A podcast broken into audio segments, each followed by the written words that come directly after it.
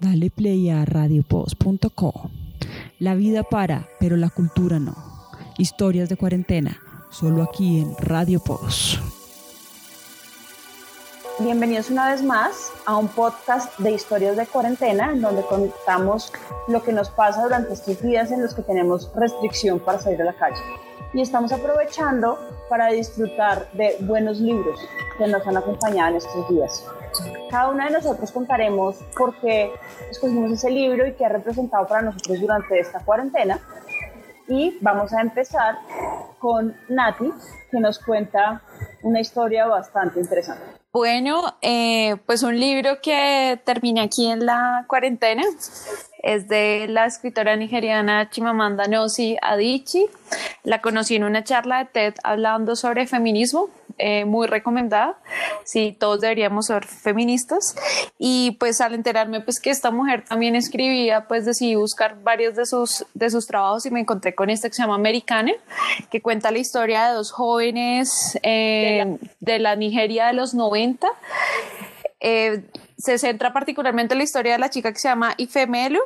eh, pues donde cuenta eh, pues una historia de amor que viene desde el colegio con Ovince, que es el chico, después cuando van a la universidad en Lagos, pero eh, pues parte de sus proyectos de ellos siempre eran ir a Estados Unidos. Y participan en una serie de becas y pues IPE se la gana, ella se va para Estados Unidos y pues eso representa una serie de rupturas eh, no solo en su relación amorosa, sino también en la manera pues como ella se enfrenta pues a diferentes realidades en un país tan grande y pues tan poderoso como es Estados Unidos, entre ellas el tema de la vida de migrante, ¿no? De conseguir trabajo, eh, recibir ofertas, digamos, no tan chéveres, ¿no? El juego de los estereotipos de las personas negras, pero las personas negras de África y un tema pues muy particular y que es muy fuerte y que pues ha atravesado pues la vida también de otros escritores como Stuart Hall, que es el tema de la raza, en la que pues mucha gente no se representa ni se, ni se ve ni se identifica como negra hasta que llega a un país eh, como es centro, como es Estados Unidos o como es Inglaterra en el caso de Stuart Hall de venir de una ex colonia, o sea, desde Jamaica, allá donde a ti te señalan, ¿cierto? Y, y comienza pues toda esta variables que juegan alrededor de la heterogeneidad de qué es esto de ser negros, ¿no? Porque no es lo mismo ser negro africano, pero negro nigeriano contra un afroamericano y las diferentes pues, eh, pues categorías también en las que embarcan grupos poblacionales como los latinos, que en este caso seríamos como los hispanos, ¿no? Entonces, eh, pues esta mujer comienza a hacerse pues una serie de preguntas cuando ya logra entrar a la universidad eh, y crea un blog, ¿cierto? Eh, llamado como Raza Curiosas Observaciones eh, a cargo de una negra no estadounidense sobre el tema de la negritud de Estados Unidos. Entonces comienza a debatir el tema del cabello, el tema de las relaciones interrelacionales y eh, en esa época pues la, la, elección de Obama, ¿no? Entonces ella también pasa por relaciones amorosas con, con Kurt, que es un, un chico digamos blanco, y también pues como con un negro académico. Entonces ahí pues se comienza a ver como los diferentes eh, discursos que manejan pues estas dos personas y pues al final ella en teoría pues tiene toda su vida súper arreglada, ya organizada en Estados Unidos y decide regresar nuevamente a Lagos a reencontrarse con sus amigos, con su familia, con un Lagos, eh, digamos, con una economía pues emergente y pues ese choque también eh, un poco de la vida que uno viene acostumbrada. Entonces, siempre como parte de estas burlas, ¿no? Que, eh, y, suele suceder cuando hay gente que vive eh, mucho tiempo por fuera del país y regresa, eh, que comienza a extrañar cosas, a criticar mucho y demás. pues en el caso de, de las personas que se van a Estados Unidos, pues se les llaman americanas. Entonces, pues ella comienza a juntarse con gente, digamos, que regresa de, de Estados Unidos y entra a trabajar en una revista de moda, pero pues se da cuenta que ese no como el proyecto que ella quisiera hacer, entonces funda su propio blog más relacionado con temas pues de Nigeria y pues se reencuentra con Ovince, o sea, su gran amor eterno con el que tuvo una ruptura silenciosa por muchos años y que también pues tuvo una historia también de migración fuerte en Londres en el que es deportado. Y bueno, pues se reencuentra aquí con Ife y bueno, y viven juntos, pero en realidad es una novela pues que recomiendo mucho, eh, creo que toca pues uno de los temas centrales eh, en esta coyuntura que tiene que ver con el racismo, ¿no? Eh, y la diversidad de maneras pues que se da un racismo Em, que es estructural y que viene desde hace muchísimos años y que pues alrededor del mundo pues la gente se está manifestando no solo eh, con la muerte de George Floyd a manos de un policía de Minneapolis, sino también eh, pues eh, como la justicia también tiene un sesgo también de clase social y racial que digamos en el caso colombiano uno también lo puede ver, pero pues que esto se vuelve un eco porque pues el racismo es algo que sigue pues muy presente en nuestros discursos, hay gente que, que maneja esta eh, doble vía de que no es racista, pero sí hace unos comentarios o hace ciertas prácticas que sí lo hacen ser pues de todas maneras racista. Eh, pasando un montón de años, pues se supone que se abolió pues la esclavitud y pues toda esta discusión alrededor de superioridad de razas y demás. Entonces, eh, es un tema interesante para analizar alrededor esto de, de la raza. Eh, bueno, al final el tema del racismo es un tema que, que no solo se da eh, digamos que en este caso es como cuando hablamos de, de, la esclavitud que se abolió hace muchos años, no solo es un tema hacia la cultura negra, sino es un tema sistémico en muchas culturas. Cuando hablamos de Asia, eh, en China hay un racismo en contra de los que son de Hong Kong o que son de, de Taiwán, o en Asia hay un, hay, hay pues digamos que una discriminación hacia los Sikh, quienes tienen una religión diferente. Eh, entonces, digamos que, que, al final es un tema sistémico que tiene que trabajar que digamos que todas las sociedades tienen que trabajar de diferente forma y siento que son muy particulares de cada sociedad. O sea, es muy difícil generalizar porque están muy dados a, a cada una de las sociedades. Claro, pero digamos, uno también podría hablar que hay ahí como un racismo cultural, ¿no? Digamos que es un poco más abierta de por qué eh, estás rechazando a alguien por un tema religioso, pero pues aquí eh, claramente cuando es el tema de raza, eh, si es por un tema de una marcación de piel y de estereotipos y de representaciones muy fuerte sobre pues eh, cierto tipo pues de poblaciones que si tú miras históricamente pues siempre han sido eh, sublevadas y también en unas condiciones socioeconómicas pues muy fuertes o sea no, no es digamos en el caso de Estados Unidos el tema pues la guerra civil no por la abolición de la de la esclavitud, sino también pues todo este racismo tan fuerte que hizo que pues que se crearan como las panteras negras, que fue como esta eh, respuesta política, pero pues también armada frente a ese ataque sistemático de grupos de personas eh, pues que predican ser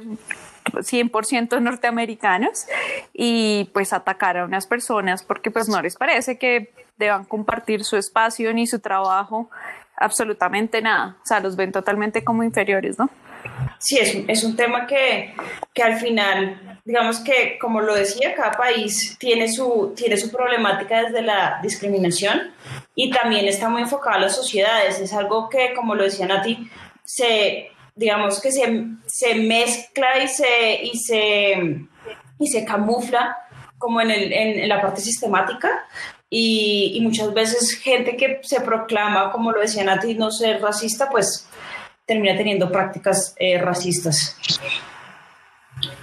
Sí, o hay gente que maneja un discurso muy liberal, que en el caso pues del libro de, de Chimamanda eh, Kurt, que era el novio blanco de, de Ife, pues él era como muy, no veía que el racismo existiera, él aceptaba a la gente negra, tenía amigos negros, bla, bla, bla, pero pues es un discurso donde se supone que todos cabemos, pero en realidad no es tan así. O sea, alguien que no ha vivido eso, pues no puede hablar de que no existe cuando realmente sí existe y, aparte pues de la misma experiencia de su novia,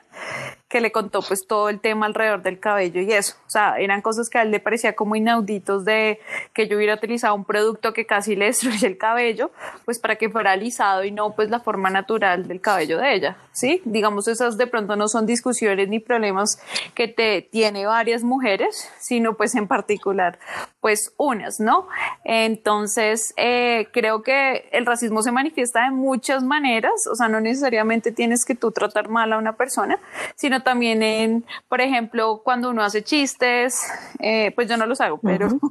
pero en algún momento uno decía, pues baila como negro, eh, baila como negro, pero para ser negro no bailas bien, o sea, cosas así, eso de cierta manera es un racismo también eh, haciendo eso. Y pues creo que también en la industria cultural pues han existido diferentes músicos y también eh, cineastas que han trabajado mucho este tema, como por ejemplo Spike en todas sus películas pues es un tema que él claramente pues lo atraviesa, eh, series que uno encuentra en Netflix como eh, When Decías, que, que, que, tiene que ver con este gran juicio que hubo en, el, en los años 90 alrededor del caso de una violación de una chica blanca en Central Park y que juzgaron a cinco menores de edad negros de Harlem eh, como en una cacería de brujas sin pruebas pues contundentes porque tocaba condenar a alguien para saber que en el 2002 el verdadero violador confesó y pero pues le dañaste la vida a cinco menores de edad pues que en esa época ya tendrían casi 20 punta años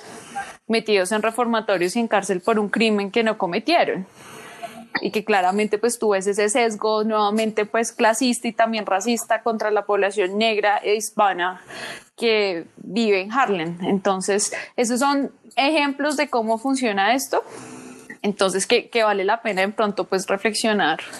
eh, alrededor de estos temas pues de lo de, lo de la raza. Entonces, en el caso colombiano yo siempre llamo la atención cuando eh, para temas digamos como de deportes, eh, no sé, de música, sí resaltamos mucho el tema de la población negra colombiana, pero para otras no. ¿Cierto? El resto es como para la burla, para mostrar siempre como lo, lo, negativo, pues son poblaciones que están ubicadas en zonas geográficas con unas condiciones socioeconómicas muy duras pero que llamamos de cariño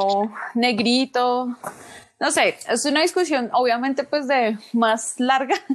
pero que creo que vale la pena pues en algún momento pues que eh, uno se cuestione también pues cómo articula ciertos discursos también eh, racistas y porque la gente en este momento con pandemia sale a protestar en diferentes partes del mundo. O sea, hoy por ejemplo en Londres salió varias personas, en París, en Estados Unidos siguen saliendo, entonces hay que digamos eh, pararle un poco bolas a esto creo que es creo que es algo que aunque creemos que ya no está sigue estando muy vigente y cuando por lo menos a mí que ahora vivo en otro país eh, incluso se ve ese digamos racismo porque no eres eh, de este país al entrar a un bar por ejemplo. Entonces eh, como que de dónde eres o con los mismos venezolanos o, o con personas de otras de otras culturas no que se ve como ese como ese ímpetu de que yo soy superior a ti, no, no te voy a dejar pasar porque me creo más o menos, ¿no? Que al final es también un poco racismo y es algo que está muy vigente aunque no lo creamos, creo yo, ¿no? Sí, tal cual. Uno vive como todos los que hemos tenido la oportunidad de salir a algún país diferente, sin importar cuál, eh, hemos recibido comentarios comentarios muy difíciles que, que, no solo, pues sí, que, que en general incluso son muy racistas, y, pero también son un poco como como, como un ataque hacia, hacia cada una de las culturas. Entonces, ver, por ejemplo, que, que tú entres a un lugar hablando en español y todo el mundo te voltea a mirar de una vez a, ver qué acento tienes, eh, o que te digan, ah, eres colombiana, ¿dónde traes X o Y cosas? Bueno, hablando respecto a violencia, drogas, o como siempre haciendo ese tipo de comentarios referentes a lo que, a, a, pues al estigma que tenemos por históricamente. Entonces, finalmente es como, como que eso se replica en muchos niveles, como lo dice, como le dice Juliet. aunque a veces es divertido jugar a veces con, con el estereotipo, a mí me pasó en Estados Unidos porque eh, la gente... Eh, no sé, hace una relación tácita cuando tú hablas español de que tú eres mexicana de una. Sí, total. Pero entonces a mí cuando me veían me decían, ay, pero hablas español, pero no pareces mexicana, porque ellos probablemente tienen en su referente como personas que tengan fenotípicamente más hacia lo indígena. Pero entonces me decían, mm, Sí. pero entonces, ¿qué otro país? Y cuando yo les decía Colombia, eran como Colombia, me, no sé, se imaginaban el mono en el hombro, eh, La selva, Sí, tal cual. sí, entonces pues era como chistoso porque pues a mí también me decían que yo parecía rusa y pues yo no tengo, pues yo la verdad no creo que tenga nada ruso, pero nunca se imaginan que yo era colombiana. O sea, era como, yo creo que eres mexicana, pero no, no, no tienes esa cara de mexicana. O sea, era también como divertida jugarle a eso, porque es donde uno ve que el estereotipo totalmente falla, ¿no? Sí, sí, totalmente. Sí, total. O que, o que digas, soy colombiana. ¿Y eso en qué parte de México queda? Esa es clásica. Sí, ese tipo de cosas. Entonces, sí, pues para terminar esta recomendación, eh, hay otro libro de ella que se llama El medio sol amarillo, que es la historia de dos hermanas gemelas en, en Nigeria, pero ya en los años 70 y pues relata la, la guerra del Biafra, que fue pues una de estas eh, guerras que hubo en, en este país alrededor de pues de esa herida colonial que dejó Inglaterra después de la independencia con el tema también étnico y religioso, ¿cierto? De, digamos católicos, musulmanes y eh, yorubas y pues es la manera de escribir de Chimamanda pues es muy buena, o sea, a ti te, te engancha eh, con cualquier historia y la riqueza de los datos, creo que es parte de las eh, como de los elementos que yo resaltaría mucho en, en, la escritura de esta mujer y pues que nos invita a conocer países que uno normalmente no está interesado en conocer porque estamos muy centrados en la historia occidental, ¿no? De Europa y Estados Unidos y tal vez de Latinoamérica, pero jamás nos hemos preguntado por África, ¿no? como Nigeria, uh -huh. donde queda Kenia, eh, Sudáfrica, entonces eh, es importante pues también como mirar hacia otros lados y bueno, y por qué no pues también leer mujeres. Sí, es sí. chévere esta sí, recomendación porque nos, nos permite viajar, digamos que en estos tiempos en los que no podemos viajar y la magia de este podcast es que vamos a saltar de temas, eh, de diferentes temas y vamos a ver visiones de cada una de las personas que presenta estas historias de cuarentena eh, de una manera muy diferente. Entonces, ahora pasamos a, al libro que está leyendo eh, Lu, que también digamos que está muy enfocado a, a, temas de viajes, pero desde una perspectiva diferente. Nati nos hablaba de cómo viajar a través de la lectura y este libro ya nos lleva a literalmente por qué lanzarse a viajar? Bueno, pues eh, yo me fui por un libro un poco más eh, trendy, digámoslo así, eh, en una conversación que tuve con una compañera de trabajo que hoy es una muy buena amiga. ella me hablaba como de varios libros que ha leído y, llegamos al tema de este libro que que es de una persona que se ha dedicado como a trabajar mucho en, plataformas digitales y, y, ha puesto como toda su travesía y sus viajes en Instagram y otras redes. Él es Christian Byfield, el libro de él se llama 754 días. Eh, pues yo la, la, la verdad me centré y me gusta mucho como las historias de cada uno de los espacios a los que ha viajado si bien él cuenta cómo, cómo, cómo se pasó de trabajar en oficina a viajar, para mí el punto clave de la historia es encontrar algunas, algunas, algunas cosas que él le han pasado que son, que son muy chéveres en, en, en el avance de su viaje durante como el primer año o un poco más del año que, que empezó a viajar.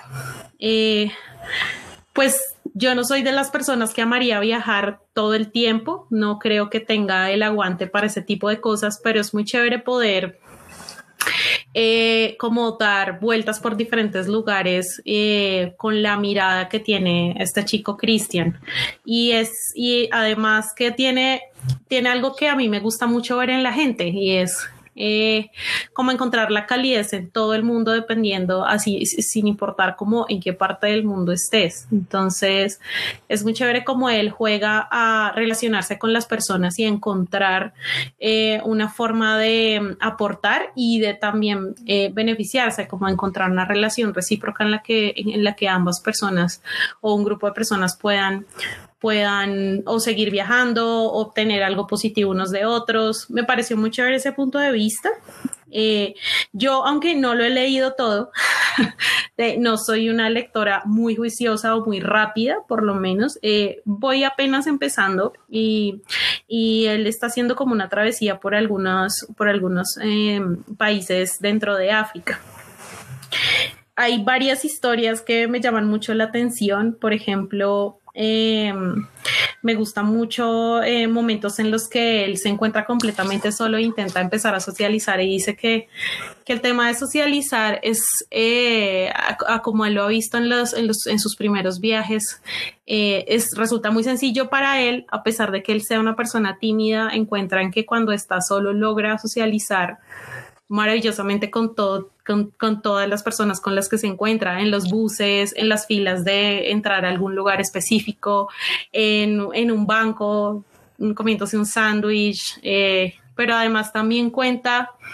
eh, el que él no es millonario ni nada de eso. Posiblemente ahorita sí tenga muy buenas entradas económicas, pero al inicio de sus viajes, pues le tocó hacer muchos sacrificios. Eh, tal vez eh, tratar de, de, llenarse los bolsillos en un buffet para tener comida por todo el día o tomar buses como lo haríamos acá entre buses intermunicipales, pero quedándose en paraderos o estaciones de bus durante horas esperando el siguiente bus sin tener ni idea si iba a pasar o no. Cosas como esa que, que, que le como que lo inspiran a uno a, a, pensar en desde mi perspectiva y desde lo que me gusta hacer y si me gusta viajar o si me gusta cualquier otro tipo de actividad, eh, como eso me puede inspirar a mí a, a buscar lo bueno en la gente, que es realmente uno de los puntos chéveres del libro. Em, pues sí, eso, eso les cuento, es ese libro que, me estoy leyendo aún. Em, digamos que, em, que me, ha, me ha como dado algunas luces de cosas que, que uno sin viajar no alcanza a abrir la mente tan chévere como cuando, cuando logra hacerlo como encontrar en otras culturas otras perspectivas, otros puntos de vista, otra forma de hacer las cosas, incluso así sean cosas sencillas. Eh, que le permite a uno entender eh, como el bagaje cultural de otros, de otros lugares del mundo. Entonces, es, eh, en sí es un libro sencillo, no tiene como ningún análisis político o algún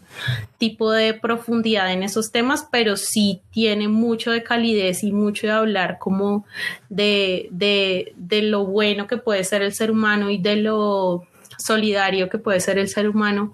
en, en este tipo de situaciones. Es, es, como lo que me ha gustado el libro, pero sobre todo pues que también lo lleva a uno a viajar un poquito literalmente, como decía Marta, y es encontrar como descripciones chéveres de ciertos lugares con los que uno pensaría, bueno, yo jamás en mi vida pensé que se me hubiera ocurrido viajar allí y con las descripciones que él hace de diferentes lugares del mundo, pues ya uno como que empieza a pensar si tal vez mm, me ahorro el viaje a Estados Unidos y mejor me voy, no sé, a cualquier otro lugar del mundo. Entonces, em, pues es chévere, es chévere, me ha gustado hasta ahora. Yo conozco al, al, al, autor del libro más por Instagram y bueno, siempre me ha llamado la, la atención sus viajes, ¿no? Porque, y lo comentábamos hace un rato, que siempre tiene unas fotos increíbles y a mí lo que me llama la atención, un poco lo dices tú, Tinta, es que él logra hacer una conexión en realidad a través del tiempo con sus viajes con la gente con la que se encuentra, porque postea fotos y ahora se convirtió en amigo de, muchas de esas personas y, como que lograron tener una, una, conexión, que es lo que me parece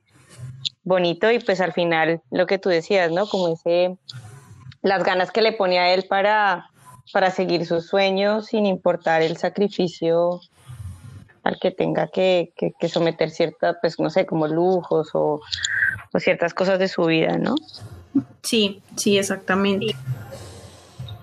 Digamos, hay algo muy interesante ahí que, que lo tocaba Lu, y es que también rompe los estereotipos de, de los lugares. Uno, digamos, que se crea como unos imaginarios y él cuando está allá y cuando empieza a conocer la gente y cuando empieza a mostrar la comida y empieza a mostrar como los diferentes espacios, eh, le ayuda a uno a romper esos, esos estereotipos de, de los lugares y poderse abrir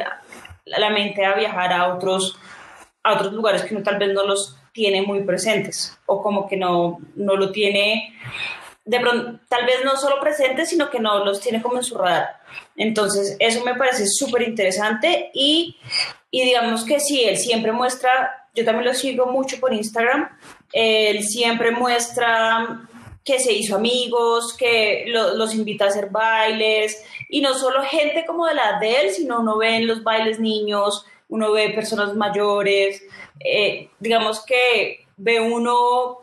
que realmente él hizo conexiones en estos, en estos viajes. Y cuando uno ve los comentarios, es gente también de otros países, donde estas mismas personas que le comentan y le dicen, ay, sí, yo estuve con él, ay, sí, yo lo vi en tal lado. Entonces, digamos que, que es algo muy interesante porque genera en poco tiempo, porque al final, pues él no está muchos días en cada país, genera esas conexiones. Sí, sí, tal cual, así es. Pues, por ejemplo, me voy a permitir leer un párrafo, nada más un párrafo, para no irme muy lejos, pero esta es una, una historia cortita, pero aún así es una nota, es, él cuenta, otro encuentro chévere fue en el bus de Tanzania a Nairobi, en el que me compré una botella de agua por la que me cobraron cuatro chelines de más por ser un musungu, es decir, un visitante, un externo. En ese momento mi vecina de puesto se dio cuenta del tumbe, Sahara, una mujer negra de unos 50 años que se puso bien brava y se peleó con el vendedor hasta que me dieron mis vueltas. Me las dieron en dulces que le regalé a ella y a su hijo Mauro en agradecimiento por ayudar a un extraño como yo. Mauro me dijo que ellos también iban a Nairobi que podíamos irnos juntos, pero tenía el inconveniente de que había perdido su pasaporte y no podía pasar por la frontera legalmente, así que nos encontraríamos después de que yo hiciera mi migración. Cuando llegó el momento me bajé e hice papeleo de visa, pero se demoraron tanto que me imaginé que Mauro y Sahara se habían ido sin mí. Una hora después, a la salida de migración, ahí estaban, Mauro parado sonriente esperándome pues no sé, yo me imagino todo y, y digo, eh, pues por comprar una botella de agua y que alguien me defienda al comprarla, ya encontré unos nuevos amigos y en adelante él cuenta la historia de un pequeño recorrido que hace con ellos. Em, y cómo lo guían, lo cuidan, lo esperan a que pase el bus, lo suben al bus, o sea, es como, como que él destaca todas, todas las cosas que va encontrando por el camino y me parecen unas conexiones muy fuertes y muy sencillas, pero pues esa es la humanidad. Es lo que me gusta mucho del libro y de lo que he encontrado hasta ahora en las historias, que seguramente a mí lo que más me, eh, muy superficial, pero lo que más me llamó la atención antes de comprar el libro y por, lo que lo compré eh, hablando con mi, con mi amiga, eh, fue como las historias graciosas y las anécdotas que le pueden pasar a uno porque uno no tiene ni idea realmente de a dónde está llegando y qué es lo que está haciendo. Y, y también el papel del viajero como, es decir, como un niño pequeño que no tiene ni idea muy bien de cómo funcionan las cosas, pero ahí vamos. Em, y seguramente todos viajando a cualquier otro lugar de este país u otros países se ha sentido alguna vez así. Entonces, como, como ese modo en que uno se identifica con él eh, sintiéndose como un niño pequeño en medio de un viaje donde uno no entiende muy bien las cosas, pero ahí va aprendiendo como incluso a veces otros idiomas o, o cómo incluso cómo comer, cómo sentarse, cómo mirar a la gente. Si la puedes mirar mucho tiempo, mejor no la miras porque se sienten intimidados. Ese tipo de cosas son, son muy chéveres de escuchar en las historias de él. Y bueno, en este tema también de viajes, creo que uno se topa también con diferentes maneras de, de, contar pues esas experiencias, ¿no? Como Luno los contó, aquí con este perfil de este colombiano, eh, yo digamos me he topado con dos perfiles que me gusta seguir porque muestran eh, esa experiencia desde diferentes puntos de vista. Entonces hay un colombiano que se llama eh, Dan Gamboa, que si no estoy mal es arquitecto, entonces él pues todas sus stories y también la calidad de las fotos es muy buena porque pues él te lleva a recorrer como estos grandes em, edificios, monumentos, te explica la historia muy bien contada, ¿sí? No te aburre. Entonces, como que ese, ese tipo de Instagramer viajeros me gusta. Y también hay de un mexicano que se llama Alan por el Mundo. Sí que también pues tiene como tremenda producción, pero me gusta que él es también muy honesto contando cómo hace para vivir de eso. Sí, sí, sí, eso es muy chévere. Que no es pues un mundo pues de maravilla, sino pues el cuento también que ha sido pues de ahorros propios, de buscando pues patrocinio, vendiendo muy bien su marca, teniendo su marca también de accesorios y cosas así pero también tiene una manera muy particular de contar los videos, o sea, sus experiencias. Yo lo conocí a él viendo las de Colombia y, y estuvo muy chévere. Y son videos cortos eh, donde uno también aprende pues de los lugares a donde viajan estas personas. Entonces, creo que blogueros y Instagramer que viajan hay muchos, pero lo importante es ver cómo es que cuentan la historia que lo enganchan a uno, como le pasó a Lu leyendo como todas esas micro experiencias de él que te conectan, eh, como otras donde puede haber tremenda edición y eso, pero pues no te conectan con nada. Es como un video más de viaje. Sí, sí, totalmente de acuerdo. Y bueno, de los viajes pasamos a los libros que migran de formato en esta cuarentena. Migran a, a un formato más social, pero no dejan de ser libros y se siguen eh, consumiendo con la misma magia como se consume la literatura. Entonces Julieta nos va a contar un caso bastante particular que se topó en esta cuarentena. Bueno, eh, yo confieso que no soy buena lectora, pero hace un tiempo me topé con Ricardo Silva Romero y lo sigo en Instagram y, he intentado, he intentado, digo que he intentado leer sus libros porque no soy buena, como les digo, y siempre empiezo y no termino pero eh, ya que no se pudo llevar a cabo la Feria del Libro en Bogotá, decidieron Ricardo Silva Romero, la Feria del Libro, y me gusta leer, unirse y leer su libro Historia Oficial del Amor todas las noches desde el 21 de abril hasta el 20 de mayo. Em, y estuvieron leyendo cada noche un capítulo de su novela. Eh, los que estaban leyendo la historia, eran amigos del autor, eh, todos son o hacen parte de la farándula eh, nacional colombiana, así que pues eh, cuando vayan y revisen los links que les vamos a dejar, van a ver que está Víctor Mayarino, Carolina Cuervo, no sé, muchas personas como de, de la farándula nacional contando eh, o narrando o leyendo cada uno de sus capítulos y, y, bueno, era muy interesante ver que la gente se conectaba y cómo cada una de las personas leía el capítulo y le ponía un poco como de drama, eh, algunos ponían las canciones que, que, de las que habla Ricardo Silva en su, en su libro eh, y eso hacía igual divertido el espacio de, de alguna manera. Para mí era una manera fácil de leer porque como que me, me, propuse conectarme cada noche y tratar de seguir la lectura. Em, algunos días cuando no lo podía hacer, el, el, live quedaba por 24 horas y bueno, lo seguí ahí. Entonces fue, fue interesante ver que se conectaba muchísima gente, todas las noches contaban más o menos cuál era la experiencia de cada una de las personas que había leído y bueno, como que terminó siendo súper conmovedor y, Ricardo Silva al final está también como haciendo algunas lecturas eh, en voz alta de su nuevo libro Río Muerto. Para hablar un poco del libro, pues eh, es, es, un libro que va de atrás, de, de, adelante hacia atrás, empieza en el 2015 y es la historia en realidad de, de él y de su familia. Y narra también un poco la historia de, de Bogotá desde el 2015 hasta, bueno, hasta que, no sé, sus papás se conocen y su abuelo y, y como que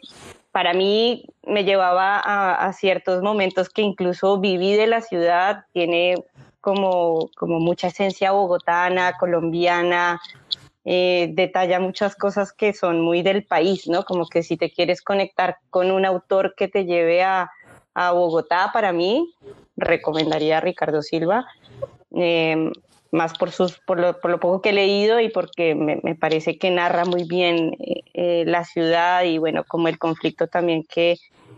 que hemos vivido, ¿no? Porque hace un recorrido en, en acontecimientos importantes de, de, del siglo XX de la historia del país.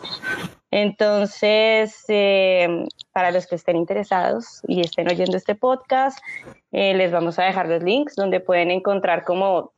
cada una de esas eh, noches de lectura en Instagram quedaron guardadas y las pueden encontrar en YouTube ahora y pueden seguir el libro y bueno, leerlo o escucharlo de la mano de, diferentes voces. Me parece genial la forma de consumir también las lecturas, porque finalmente no todos tenemos la misma forma de hacerlo y por, por, yo voy por el mismo lado de Juliet, a mí me cuesta leer, yo hago mis esfuerzos, pero, pero me pasa lo mismo, en muchos casos abandono el libro y se queda ahí mucho tiempo sin que yo lo vuelva a retomar y, es, y me cuesta. Eh, y, y, consumirlo así, consumir, el, con, consumir lecturas o literatura en general o otro tipo de lecturas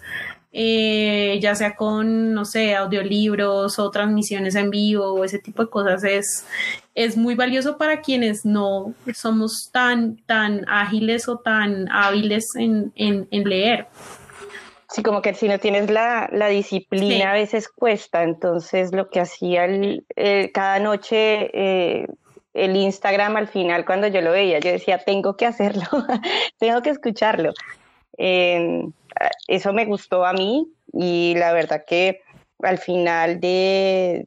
de cuando se cierra el último capítulo, lo lee Ricardo Silva y bueno, como que la gente está súper conmovida. Hacen como un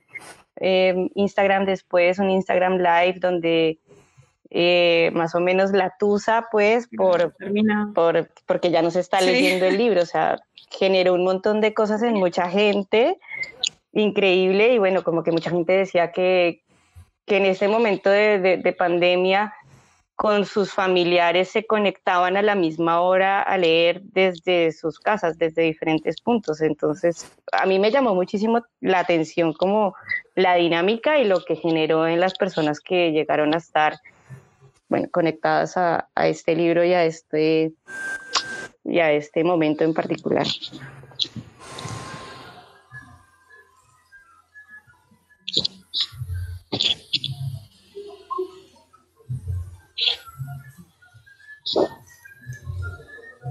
En, sí, en realidad son nuevos formatos que, que atraen, digamos que a los públicos, como, como lo decía Lu, pues no todos tenemos la misma forma de consumir el contenido, entonces me parece bien interesante este, este formato de la literatura y, digamos que como lo decía también Julieta, pues no se pierde la magia de la, literatura igual, de la historia, de el énfasis que se le da a los personajes, de recrear la canción con la que se, que se describe en el libro. Entonces, digamos que simplemente cambia el formato, pero la magia sigue ahí.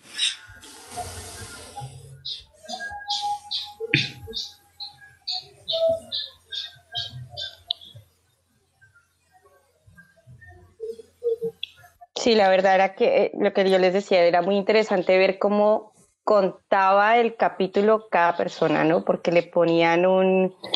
le daban como un toque distinto, no sé, como que la voz de cada uno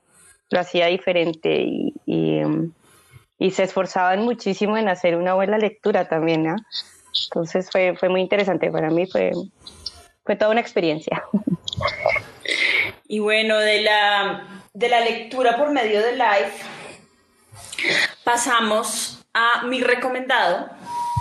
que es eh, Flow, se llama. Flow es un libro técnico, digamos que este ya no, no es de literatura ni narra historias, es un libro ya técnico de un psicólogo que empezó a estudiar la creatividad desde, digamos que desde, desde, sus, desde su investigación, empezó a estudiar la creatividad simplemente como el hecho de, que una persona pudiera crear cosas diferentes. Entonces la creatividad vista desde ahí. Pero a lo largo de sus estudios se dio cuenta que las personas que se autodenominaban creativas o que decían que, que sus trabajos o, sus, o su actividad diaria era creativa, también decían que eran más felices. Entonces, desde ahí empezó a darse cuenta que uno, no todo el mundo, que todo el mundo tenía la facilidad de ser creativa, que todo el mundo podía ser creativo, pero que no todo el mundo, digamos que a sí mismo decían que era feliz. Entonces, en Flow habla de Flow como un método para ser feliz. Entonces, él dice que obviamente la creatividad es la base para llegar al flow y sentirse creativo es, es, la, es la base para llegar a ese estado de flow y que todo el mundo lo puede hacer. Que la creatividad no solo es de, de los artistas o de los músicos, sino que la creatividad es de todo el que... La creatividad es de todas las personas, es algo que viene con los seres humanos. Entonces, el ingeniero puede ser creativo, el matemático puede ser creativo, el investigador es creativo. Cada vez que resuelve un problema desde la investigación es creativo, los médicos son creativos. Entonces, el busca en flow es que las personas se reencuentren con, con la creatividad y se asuman a sí mismos como creativos. Y cuando eso pasa, pues la persona se define como, como una persona feliz. Y él habla de la felicidad, digamos que es, es chistoso cuando hace ese paralelo, él dice que, que la felicidad se ve allá como algo inalcanzable, pero que la, la felicidad realmente se construye eh, día a día y que él no va a hablar de, ay, sí, tú tienes que ser, tú eres feliz eh, porque porque te pasan cosas que, que, son mágicas y que te vuelven feliz, sino que tú mismo construyes la felicidad desde lo que haces. Y él dice que la felicidad se construye desde la creatividad. Y cuando eres creativo y haces funciones creativas, eso quiere decir que haces cosas que te gustan. Y cuando haces cosas que te gustan, que te generan un reto y que te enganchan, llegas a un estado de flow. Y cuando estás en estado flow, es ese estado en el que se te, se te olvida todo y estás enfocada en una sola tarea. Entonces es cuando uno dice, uy, se anocheció y uy, se me pasaron dos horas y no me di cuenta. O, o, no he comido o no he ido al baño por estar haciendo algo que realmente te engancha un montón. Entonces él habla, por ejemplo, que el yoga eh, te lleva a ese estado de flow, que muchas veces los gamers, por ejemplo, llegan a ese estado de flow cuando están súper metidos en una partida. Eh, que los investigadores cuando están resolviendo un tema de investigación, una tesis de investigación, también entran en estado de flow y que la idea es poder llegar a, este estado de flow y que uno lo puede conseguir analizando justo, justo lo, que, lo que hace que, que te enganche un montón en este estado, lo puedes analizar, lo puedes eh, como como anotar, digámoslo así, lo que te lleva a ese estado de flow, porque todos tenemos diferentes estados de flow y diferentes cosas que nos enganchan. Y cuando llegas a ese punto, pues lo puedes replicar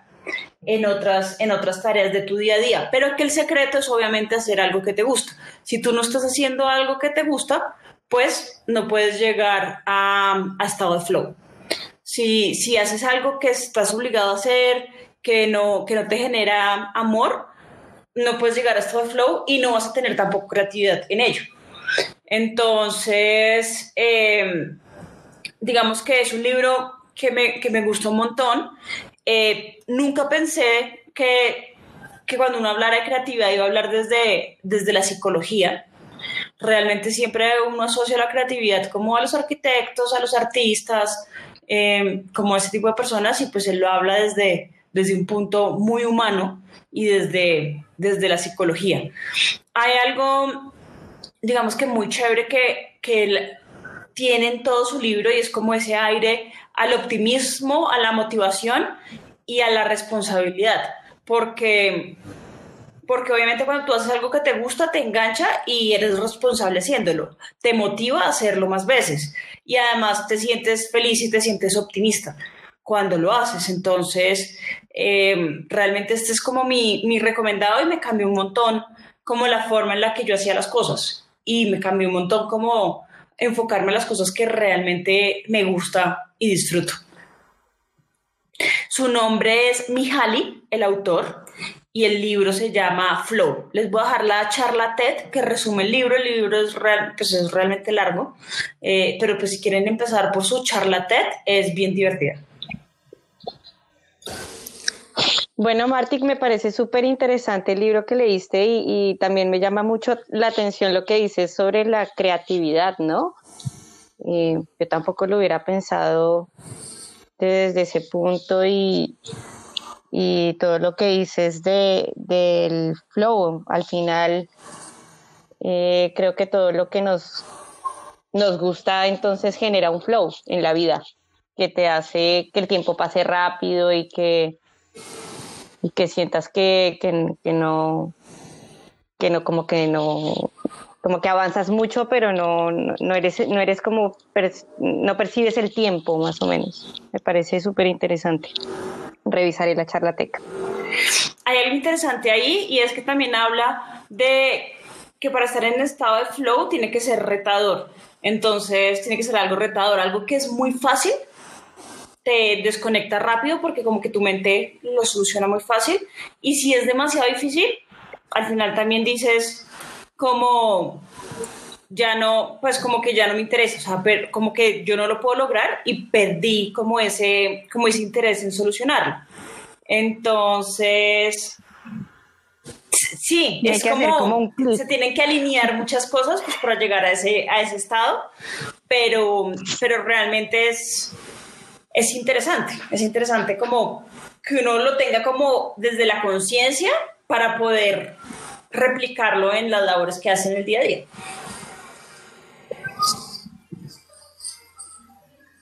Por ejemplo, él habla, ponía el ejemplo de lavar los platos, que es una labor como súper harta y que te hace que el tiempo se pase lento, eh, pero que si le pones, que si lo gamificas de alguna manera, o sea, le pones como un reto, se va a hacer más rápido. Entonces, si, no sé, en 15 minutos logro lavar eh, más platos, voy a hacer que, que yo esté pensando en, en superar ese challenge y cómo superar ese reto y puedo llegar a, un estado de flow, así sea una labor tan simple como lavar los platos.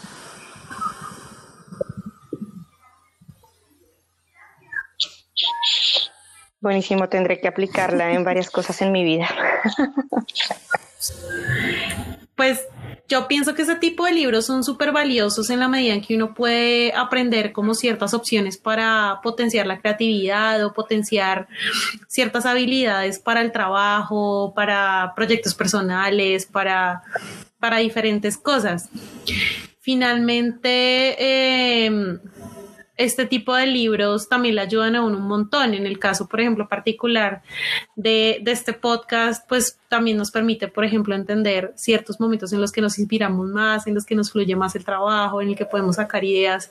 eh, más interesantes para, para producir y para sacar estos podcasts y también pues para otras cosas. Entonces creo que está muy chévere el libro y me lo me iría también a a leerlo para, para entender también, también uno cómo funciona en, ciertos momentos de, de, su trabajo. Por ejemplo, yo también a veces quisiera encontrar ese flow para, para ciertas tareas laborales que no son tan agradables, pero pues a uno se da cuenta ahí que, que, no, que no es tan sencillo y que más bien uno tiene que intentar como encontrar otros caminos para desarrollar su, su trabajo y, y encontrar esa inspiración y esa forma de fluir con él con, con, con, estas tareas con las que uno tal vez no, no, no, no, va tanto y no son tan agradables para, para hacer. Entonces creo que estaría muy chévere como uno leerlo para potenciar, potenciar creatividad, potenciar eh, habilidades en general. Hay algo interesante ahí y es que se, se mezcla mucho el tema de, digamos que la creatividad con la motivación. Y hay veces que hay tareas como lo que decía Lu, que hay tareas aburridoras que no lo motivan a uno, pero que hay formas de encontrar esa motivación. Entonces, eh, digamos que el flow abarca, al final abarca muchas cosas, pero se resume en, en algo tan sencillo como encontrar, encontrar cómo hacer que, que todo te, digamos que todo te, te motive, o sea, lograr que tú desde tu desde tu psicología puedas encontrar qué es lo que te motiva y cómo diseñarlo de una manera que te, que te, permita, que te permita llegar a ese estado de flow que se traduce en felicidad. Y no solo en temas laborales, digamos que en labores sencillas como labores de la casa, como ese tipo de cosas.